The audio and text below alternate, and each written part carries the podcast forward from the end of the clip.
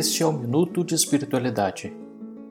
Neste tempo de pandemia, estamos a rezar os salmos de súplica. Eis uma palavra de Santo Atanásio, bispo de Alexandria nos séculos III e IV, sobre os salmos. Parece-me que os salmos são, para quem os recita, como um espelho onde se contempla a si mesmo e aos movimentos da sua alma. Em nome do Pai e do Filho e do Espírito Santo. Amém. Salmo 14 Senhor, quem morará em vossa casa e em vosso Monte Santo habitará?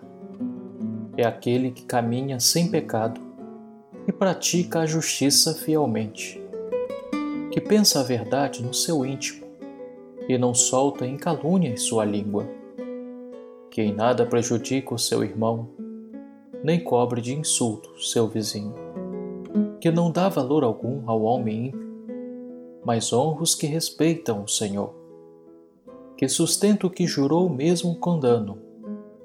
Não empresta o seu dinheiro com usura, nem se deixa subornar contra o inocente. Jamais vacilará quem vive assim. Glória ao Pai, ao Filho e ao Espírito Santo, como era no princípio, agora e sempre. Amém. Oremos.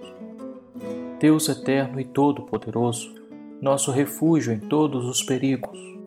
Olhai benignamente para as nossas aflições e angústias. Como filhos, com fé vos pedimos.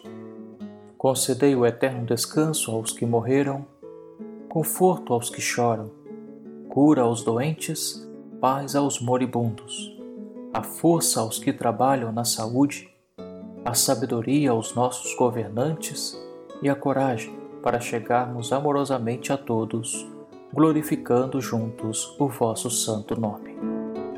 Por nosso Senhor Jesus Cristo, vosso Filho, na unidade do Espírito Santo. Amém. Em nome do Pai e do Filho e do Espírito Santo. Amém.